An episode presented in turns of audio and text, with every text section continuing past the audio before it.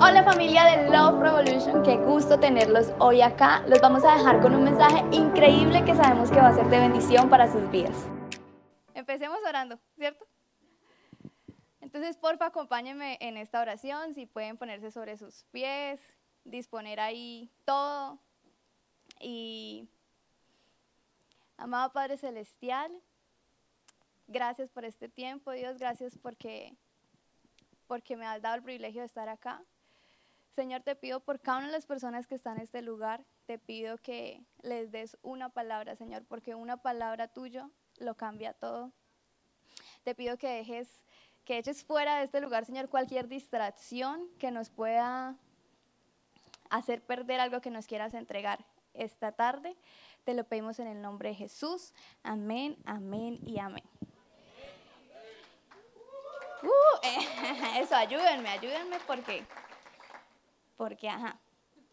Bueno, resulta que, como lo dijo el pastor, yo pues estoy casi que recién casada y eh, pues en la casa el de las historias es mi esposito. Mi esposo tiene historias para absolutamente todo. Tiene historias chéveres, historias eh, muy raras, historias eh, chistosas, bueno. Pero hoy yo me voy a poner de cuentera y les voy a contar historias. Así que voy a empezar por una historia que nos pasó hace muy poquito. Resulta que eh, a nosotros nos encanta viajar y agarramos nuestra motito y decidimos que íbamos para Guatapé. En ese viaje pues ya habíamos ido ciertas veces, eh, conocíamos la ruta, salimos muy a las 4 de la mañana y como a eso de las 10 nos cansamos. Y dijimos, vamos a parar por una Coca-Cola. Paramos en un, eh, mi esposo les llama caldo parados, yo le llamo puestico. y eh, fuimos por una Coca-Cola y se nos acerca una señora y nos dice, muchachos, ¿ustedes para dónde van? Y, no, y en nuestro corazón, mm, en los viajes todos son amigos. No sé por qué teníamos esa percepción de que en un viaje todos son amigos. Es una oportunidad espectacular para conocer gente, para, bueno. Y nosotros dijimos, pues para Guatapé. Y la señora dijo, ah, pues si ustedes siguen por allí, voltean en un pueblo por allá y andan por una trocha por allí, se ahorran dos horas de camino. Y nosotros, wow, qué confiable, listo. Y le hicimos caso. le hicimos caso. Y eh, llegamos al pueblo y empezamos a ver cosas súper raras empezamos a ver que había mucho, eh, muchos militares y que la gente nos miraba rarísimo. Y nosotros aparte estábamos perdidos y empezamos a dar vueltas por el pueblo muchas veces, entonces estábamos muy raros. Llegamos a la dichosa trocha que ella nos dijo que llegábamos en media hora a Guatapé, aunque nosotros ya habíamos ido muchas veces y sabíamos que nos faltaba mucho camino, entonces dijimos, nos ahorramos un montón. Empezamos la trocha y andamos, andamos, andamos, andamos y no llegamos. Y nosotros estábamos en un silencio incómodo, mi esposo no decía absolutamente nada, yo no decía absolutamente nada, pero empezamos a ver cosas muy raras. Entre eso, un montón de casas abandonadas, motos abandonadas en la mitad del camino. Y ya llevamos como dos horas de trocha y yo, Dios santo. Entonces empezamos a atar caos. Hay militares en el pueblo, esa señora re confiable, eh, nos dijo que nos metiéramos por allá, que supuestamente la gente que iba y se devolvía paraba a darle las gracias. Y nosotros dijimos, Dios, te dijimos, no, muy seguramente este pueblo es de guerrilla, nos van a matar. Entonces yo alcancé a hacer la oración de fe, Dios santo. Nos encontramos más adelante a un señor en medio de la nada sin camisa, sin un dedo, con un machete, y yo dije, hasta aquí llegamos. Y les cuento esta historia porque a pesar de que nosotros ya conocíamos el camino, que ya habíamos ido, nos dejamos eh, influenciar por alguien que no conocíamos, que no teníamos ni idea, que nunca hemos visto y dijimos, eh, vamos a ir, vamos a hacerle caso, nos ahorramos un tiempito. Y quiero contarles que al igual que nosotros, el pueblo de Israel también le creyó a alguien X, y para entrarlos o dejarlos un poquito en contexto, resulta que estaba el pueblo de Israel, ya había olido lo que era ser libre, ya había atravesado el mar, ya estaba en el desierto. Y Moisés decide que va a enviar a unos espías a la tierra prometida, porque él iba a pistear cómo estaba la situación. Resulta que les dice, miren, por favor, yo necesito que ustedes corten un fruto y lo traigan para así mirar de qué calidad es esa tierra. Así que se fueron todos, duraron 40 días en esa expedición y cuando llegaron pasó esto. Y la historia aparece en números 13 del 25 al 33. Si ustedes tienen sus Biblias, si ustedes tienen la aplicación, entonces ayúdenme. Dice así. Después de andar por el territorio durante 40 días, los espías regresaron a Cádiz, en el desierto de Parán. Allí le contaron a Moisés, a Aarón y a todos los israelitas lo que habían visto y le mostraron los frutos que habían traído de ese territorio. Le dijeron a Moisés, fuimos al territorio a donde nos enviaste. Es un territorio muy fértil. Allí siempre habrá abundancia de alimentos. Miran los frutos que son de allá. Aquí me salté un poquito. Resulta que en la historia dice que ellos, los espías, cortaron un fruto de eh, una vid, o sea, un racimo de uvas, y el fruto era tan grande que lo tenían que llevar entre dos personas. O sea, imagínense la dimensión de lo que era esa tierra. Es como si eh, tuviesen que llevar a un niño de siete años, o sea, así era el tamaño de un racimo de uvas. Y dice, lo malo es que la gente que vive allá es muy fuerte y han hecho ciudades grandes y bien protegidas. Hasta vimos a los descendientes del gigante Anak. En el, desierto viven los amalecitas. En las montañas los iitas, los jeuseos y los amorreos. Y entre el mar y el río Jordán viven los cananeos la gente comenzó a murmurar, como pasó esta mañana con el temblor. Pero Caleb les ordenó, cállense, y les dijo, vamos a conquistar este territorio, podemos hacerlo. Pero los otros que habían ido con él, o sea, el resto del grupo de los espías, comenzaron a desanimar a los israelitas diciéndoles que el territorio era malo. No lo hagan, les decían. No podemos vencer a gente tan poderosa los que viven allí son gigantes como Anak. Ante ellos nos veríamos tan pequeños como grillos. Además es un lugar en donde no se puede vivir. Es tan malo que la gente se muere como si se los tragara la tierra. Y yo leía esto y decía, o sea, acabaron de ver el racimo, el racimo de uvas, o sea, eso no se ve en cualquier lugar. Ya habían pasado por el mar, ya Dios les había abierto el camino, los había liberado, les había dado una promesa. Y ellos, por personas X, dijeron, pues no lo vamos a hacer y se atemorizaron y, mejor dicho, se asustaron. Al igual que como nos pasó a nosotros, ya conocíamos el camino, pero decidimos que íbamos a, hacer caso a la persona desconocida. Luego en números, eh, perdón. Para ponerlos un poquito en contexto como de lo que estaba pasando, me voy a adelantar un poquito en la historia, como para que podamos entender mejor la situación. Estaba el pueblo atemorizado por unos cuantos que llegaron a decir que no se podía, que no lo hicieran, que los iban a matar. Y ahora me adelanto en la historia para que me acompañen a leer esto, que es números 14 del 13 al 16. Y dice así, todos saben que tú cuidas a este pueblo Saben que tu nube está sobre ellos y los guía, de día con una columna de nube y de noche con una columna de fuego. También saben que tu pueblo puede verte cara a cara. Y acá yo digo, ¿qué? O sea, podían ver a Dios cara a cara, podían tener ese acceso. Es como si en estos calores que a veces hace en, en Bucaramanga, Dios saliera y tranquila, yo le pongo una nube, no se me va a quemar, no se le va a dañar la carita. Y estaba la nube ahí. Y hoy como hace frío, imagínense en esa época que vestían con, con no sé cómo se llama, harapos, túnicas. Dios en la noche hacía una columna de fuego como si fuera una chimeneita deliciosa y los cubría. Aparte de eso lo podían ver cara a cara. Ellos tenían a Dios ahí, tenían ese acceso. Podían decirle, Dios de mis antepasados, estoy cansado. o no entiendo, o, o revélame qué está pasando, pero simplemente escuchaban las voces incorrectas.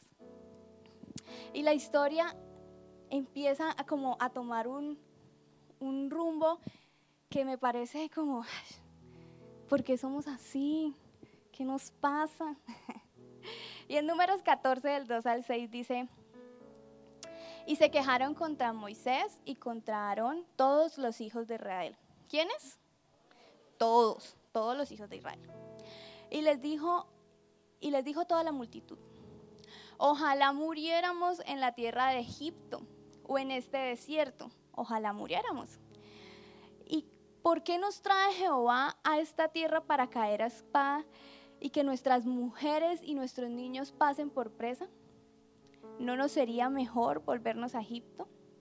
Se decían el uno al otro. Designemos un capitán y volvamos a Egipto. Entonces Moisés y Aarón se postraron sobre sus rostros delante de toda la multitud de la congregación de los hijos de Israel. Y Josué, hijo de Num, y Caleb, hijo de Jefone, que eran los que habían recorrido la tierra, rompieron sus vestidos. Y acá yo hice un paréntesis y yo dije, pero resulta que yo también he sido como el pueblo de Israel. Yo también he conocido las promesas de Dios. Dios ha sido increíblemente especial en nuestras vidas junto con Gus. Y yo ya he visto lo que Él hace en, nosotros. Yo ya lo he visto salir al encuentro así de la nada. Aquí estoy. Yo ya lo he visto levantando mi familia. Pero yo le creí cuento a la señora de Guatape así como el pueblo de Israel. Así que todo este preámbulo lo usamos para que pudiéramos entender el título de este mensaje que se llama El que le cree se pierde. ¿Cómo se llama? Y cuando lo pensé, yo dije, pero siempre hablamos de creer y de pronto se pueden confundir. Pero este creer es creer mentiras, creer cuento, creer carreta. Y para ponerlos un poquito en contexto del por qué esta, esta historia, yo les dije que les iba a contar muchas historias. Resulta que empezó este año. Empezó el 2023, año nuevo, vida nueva. Llevaba yo dos meses de casada y decidí que iba a comprar un cuadernito donde iba a apuntar, pues lo denominé mi historia con Dios, así que yo escribía cuando me sentía chévere, cuando peleaba con Gus lo boleteaba delante de Dios, eso lo boleteaba delante del suegro. Eh, escribía todo allí y decidí que iba a designar una hojita eh, y le puse lo que tú dices de mí. Era lo, donde yo iba a apuntar cómo Dios me, me enamoraba, qué decía quién yo, qué decía él quién yo era. Bueno, no sé. Y resulta que pasaron los días, los meses y yo no era capaz de escribir nada en esa hoja. Se me estaba dificultando un montón. Así como pasaron los días y los meses, en febrero de este año, junto con mi esposo, tuvimos que tomar una decisión muy difícil. Me costó mares tomar esa decisión. Tuvimos que cerrar nuestro punto físico de Piragua. Y fue dolorosísimo. Iglesia fue terrible. y es muy duro, o sea, decirlo acá, porque muchos de ustedes me preguntaron que cómo estaba. Y yo siempre les dije que estaba súper bien. Yo les decía, claro que sí, mi paz, bendiciones.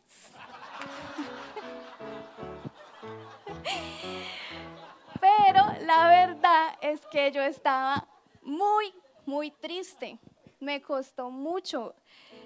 O sea, era como ver lo que habíamos construido con mi esposo se derrumbaba era como ver como, o sea, le hemos invertido todo el esfuerzo, la pasión, le hemos invertido muchos recursos también, y era decir, chao. Y en ese momento yo no lo entendía para nada. Hice toda la pataleta del mundo, lloré, mejor dicho, lo que no podía llorar, y entregamos el negocio. Pero a partir de ese momento empezaron a ocurrir cosas en mi vida que yo no había identificado, pero me estaban acabando. Empezaron a ver en, mi cabeza ideas ¿Se acuerdan que yo había dejado una, una hoja para escribir quién yo era en Dios? Pues ahora lo que había en mi cabeza era fracasada. Uy, no la dio. No, o sea, perdedora. Usted nunca termina nada. A usted, mejor dicho. Y yo decía, no, Dios mío. Pero es la verdad, eso soy yo. Yo no fui capaz de llevar este barco, yo no fui capaz y me sentía realmente mal. O sea, me sentí que esa era mi identidad, que lo que Dios ya había dicho de mí ya no importaba, que el camino que yo me conocía hasta Guatapé no importaba, sino que estaban importando esas ideas. Y esas ideas estaban empezando a sembrar en mi cabeza y estaban empezando a dar fruto. Entonces ya yo no me estaba cuestionando mi parte laboral, sino que también me estaba cuestionando cómo era, quién era yo como persona, quién era yo como esposa, quién era yo como líder, porque en ese momento nos avisaron que íbamos a, tener a los teens y yo me estaba sintiendo tan descalificada y yo decía, pero ¿cómo? O sea, no puedo con un negocio, ahora yo voy a poder con unos muchachos que están confundidos y que de pronto necesitan a alguien que esté mejor parado. Entonces yo me sentía muy, muy confundida y así como el pueblo de Israel, empecé a ser injusta con Dios y empecé a decir, no es que cuando uno se casaba le empezaba a ir bien. No es que, no es que usted es mi proveedor. ¿Cómo así? Yo estaba siendo muy injusta. Y resulta que me empecé a sentir, sin darme cuenta, pues ahora ya lo entiendo, pero en ese momento no lo entendía, me empecé a sentir como en este meme. No sé si lo podemos ver.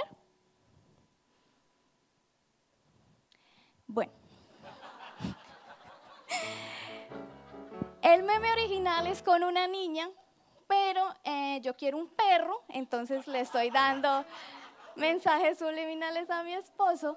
Entonces, ahí estaba yo así, actuando como si nada de lo que estaba pasando me afectaba, pero en realidad me estaba afectando mucho. Y ahí estaba el diablo mentiroso, diciendo, fracasada. Y yo, pasa nada. Y me distrayera, oiga, perdedora. Y yo, no pasa nada. Oiga, está gorda. Y yo, oiga, le salió papá, no vio la foto que tomó Fabián. Y yo, ahí estaba yo. yo estaba fingiendo que, que no pasaba nada y duré mucho tiempo cuestionando mi identidad. Pero así es, familia. Resulta que Dios no se contradice, iglesia. Y me empezó a mostrar las verdades que Él quería que yo supiera. Y hoy yo quiero compartir esas verdades, así que ¿me acompañan? ¿Eh? Bueno, la primera verdad es lo único que puede hacer Satanás es mentir. Ese es el único poder que tiene Satanás sobre nuestras vidas, iglesia. Él no puede hacer absolutamente nada más. Y en la palabra lo dice en Juan 8, 44. Dice así, el padre de ustedes es el diablo y ustedes tratan de hacer lo que él quiere. El diablo siempre ha sido un asesino y un gran mentiroso todo lo que él dice son solo mentiras y hace que las personas mientan. En ese momento yo no entendía que realmente todo lo que estaba entrando en mi cabeza era mentira.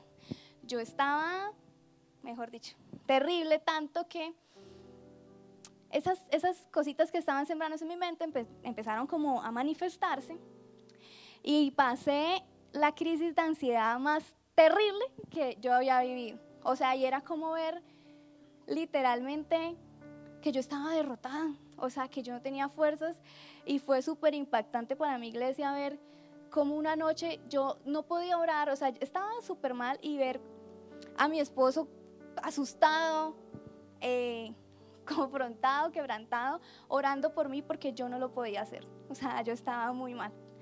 Y en ese momento para mí esa era la verdad, pero la palabra nos dice, lo único que puede hacer el diablo en tu vida es mentirte.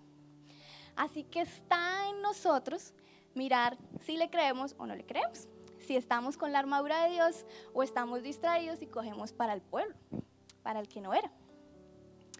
La segunda verdad que hoy te quiero compartir es que somos hijos.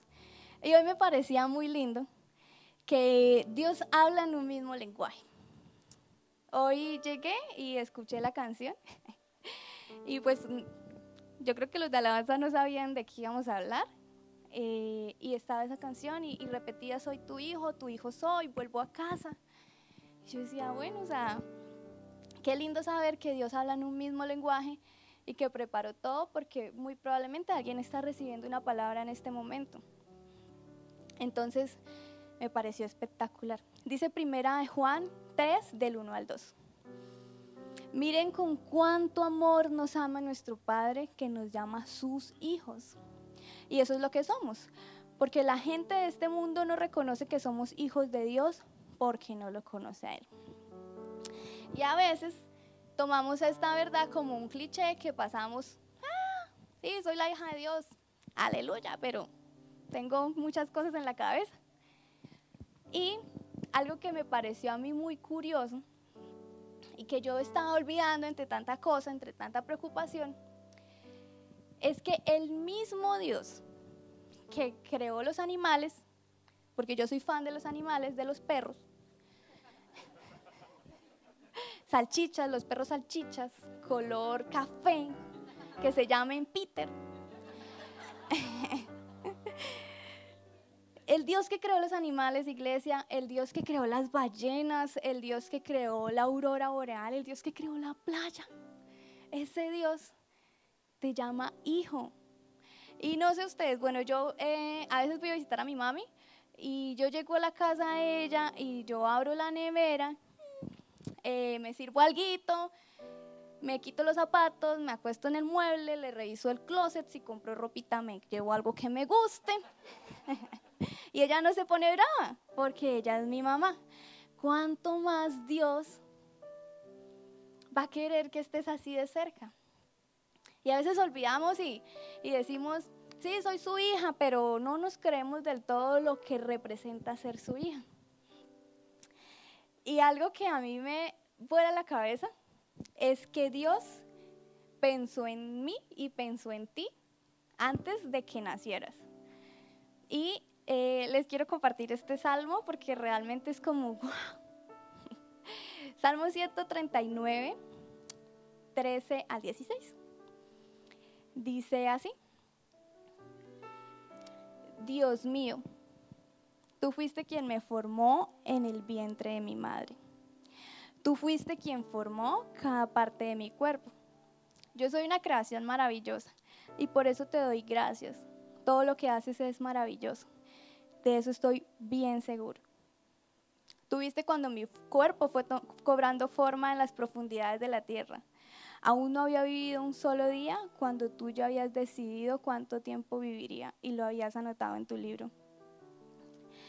Y esto es brutal, o sea, Dios decidió que, que en el diseño de mi vida yo tuviera un huequito por aquí que casi nadie tiene, que tuviera solo un hoyuelo, que no me alcanzó para el otro. Dios, Dios me formó en el, en el vientre de mi madre y la palabra dice que soy una creación maravillosa. Y a veces nosotros no nos lo creemos.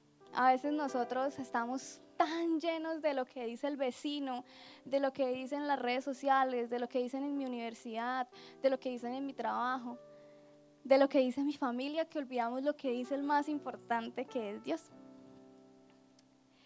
Y yo no sé eh, cuántos aquí se hayan comido la mentira de que de que porque hay una enfermedad generacional en la familia, yo la voy a tener. De porque mi tío, mi abuelo, mi papá se murió de un infarto, yo me voy a morir de un infarto. De que si en mi, en mi casa no han habido matrimonios saludables, el mío va a fracasar. Y hoy quiero recordarte, iglesia, que, que esos no son los planes de Dios. Que Dios tiene cosas súper diferentes para tu vida. Y el tercer punto que quiero tocar es que estamos sellados por Dios. ¿Estamos qué? Bueno, Esto significa, y nos explica de una manera increíble la palabra, en Primera de Juan 5:18. Sabemos que los hijos de Dios no se caracterizan por practicar el pecado, porque el Hijo de Dios los mantiene protegidos y el maligno no puede tocarlos. Y esto es una revelación que a veces no, no le prestamos suficiente atención y recuerdo cuando, cuando estaba preparando el bosquejo, recuerdo una vez que el pastor nos sentó y nos dijo, les estoy hablando a su espíritu porque a veces estamos sentados y, o estamos leyendo la Biblia, estamos en nuestros devocionales, pero no pasa nada. No hay un cambio, no entendemos, cerramos la Biblia y decimos, ¿qué decía? ¿Y de quién estaban hablando? Y acá Dios está diciendo, ustedes están sellados por mí. El diablo no puede atacarlos, no puede tocarlos y es muy claro en decirlo. Y eso es, Él no puede hacer absolutamente nada. Él está derrotado, está pisoteado, está bajo nuestros pies. Y nosotros, como lo decía el punto 2, somos sus hijos, somos los hijos de Dios. ¿Cómo vamos a permitir que, que alguien llegue y nos dé tres vueltas y le creamos sencillamente? Estamos sellados por Dios. Y cuando pues, pensaba en esto, pensaba como en, en cuántas mentiras se han clavado en nuestra vida. A lo mejor yo no he vivido mucho. A lo mejor, pues, pues yo tengo 24 años. A lo mejor en, el corazón de algunas personas esté algunas mentiras más fuertes, como que no vas a poder superar esa enfermedad como que ese hijo que se fue de casa no, no va a volver. Esas, esas mentiras que se clavan y que, y que son difíciles. Es difícil decir, me están hablando mentiras cuando yo veo que el diagnóstico médico pues dice otra cosa.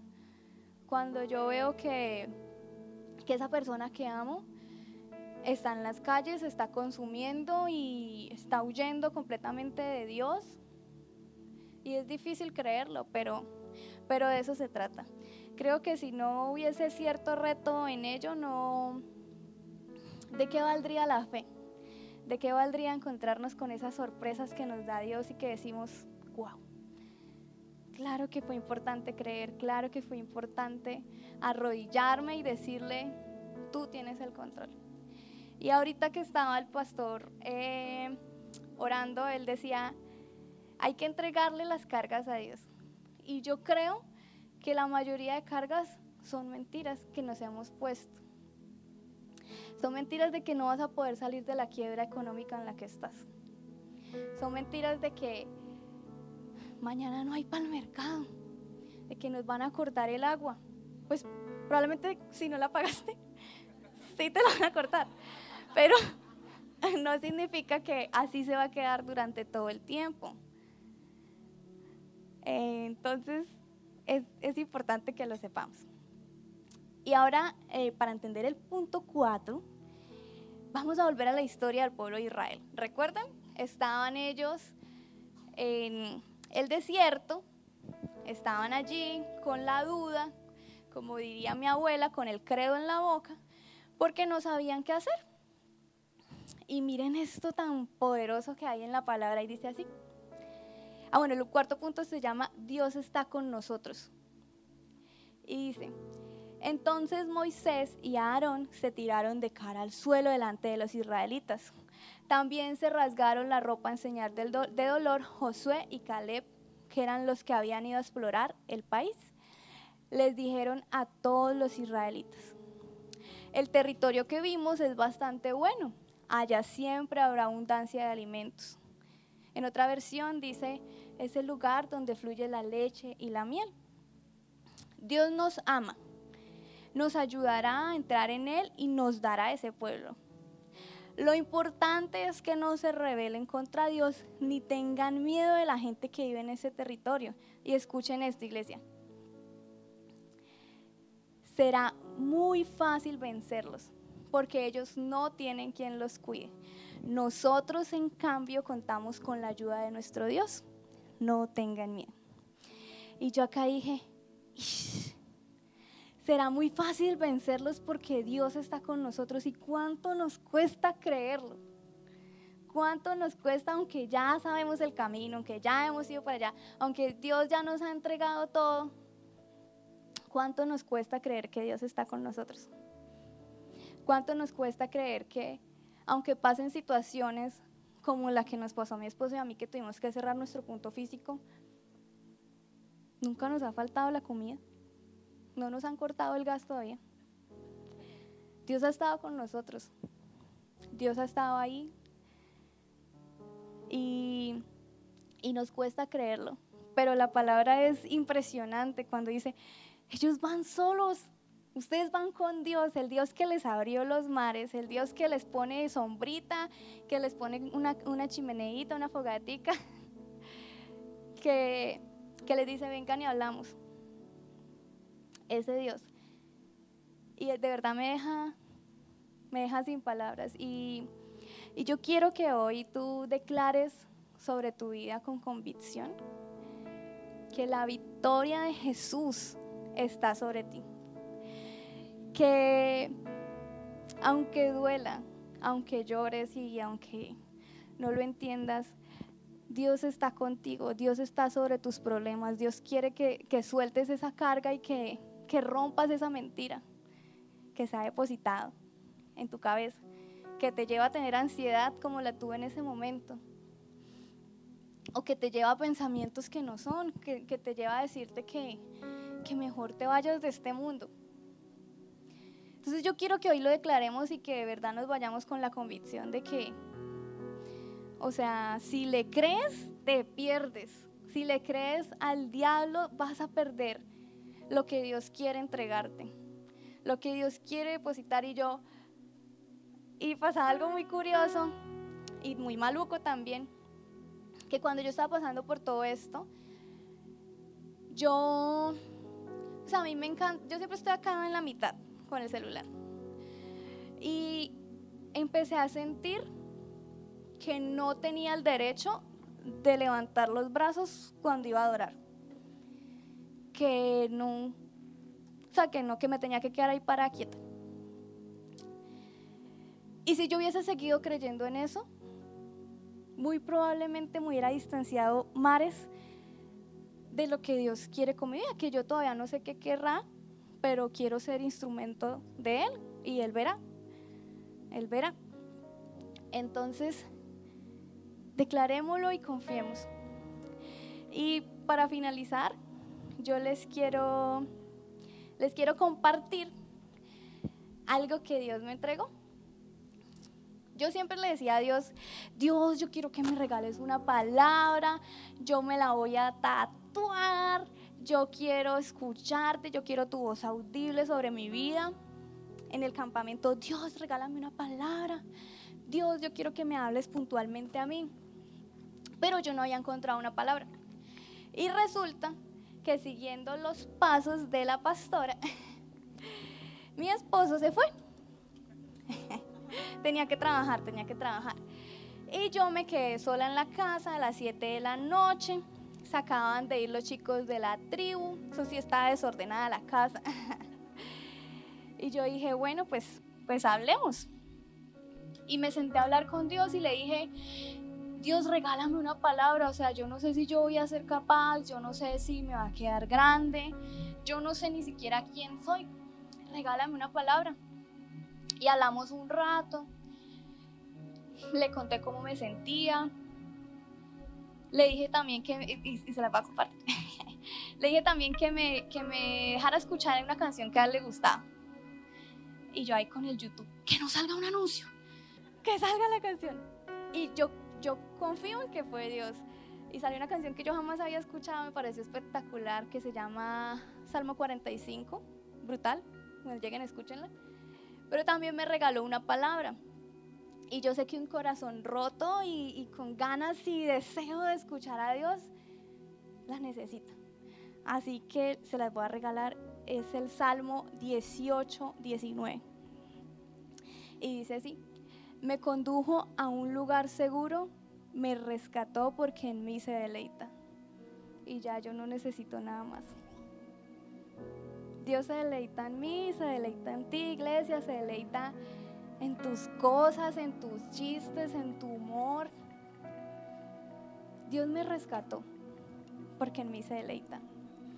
Así que pongámonos sobre nuestros pies y,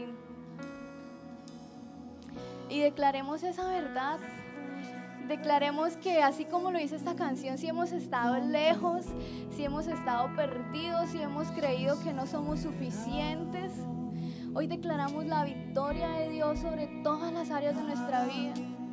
Hoy declaramos que somos sus hijos. Hoy declaramos que el diablo no puede hacer nada con nosotros. Y si sientes ahí, ora, eh, reprender, marchar y declarar que el diablo está bajo tus pies, hazlo iglesia porque porque Dios está al control. Dios tiene el control de todo lo que pasa.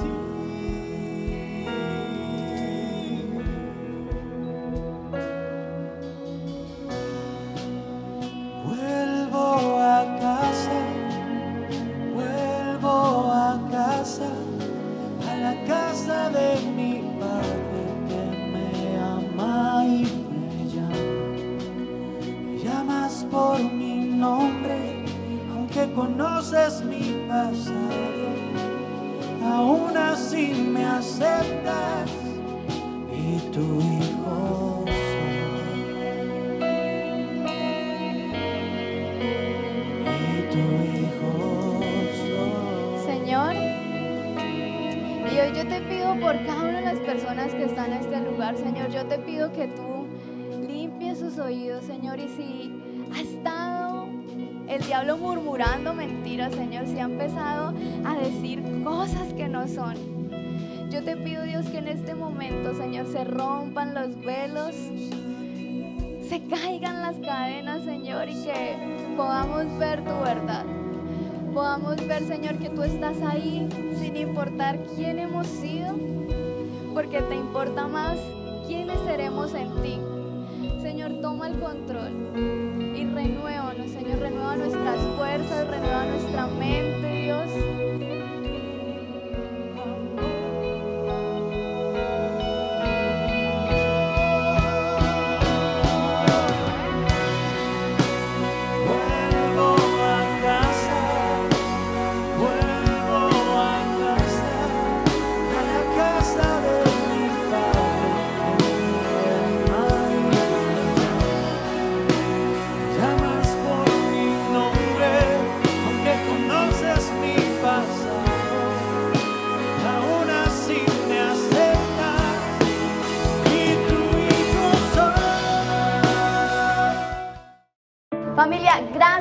quedarte hasta el final del mensaje. Esperamos que haya llegado a tu corazón y que sobre todo haya traído palabra fresca para tu vida. Nos vemos a la próxima. Dios te bendiga.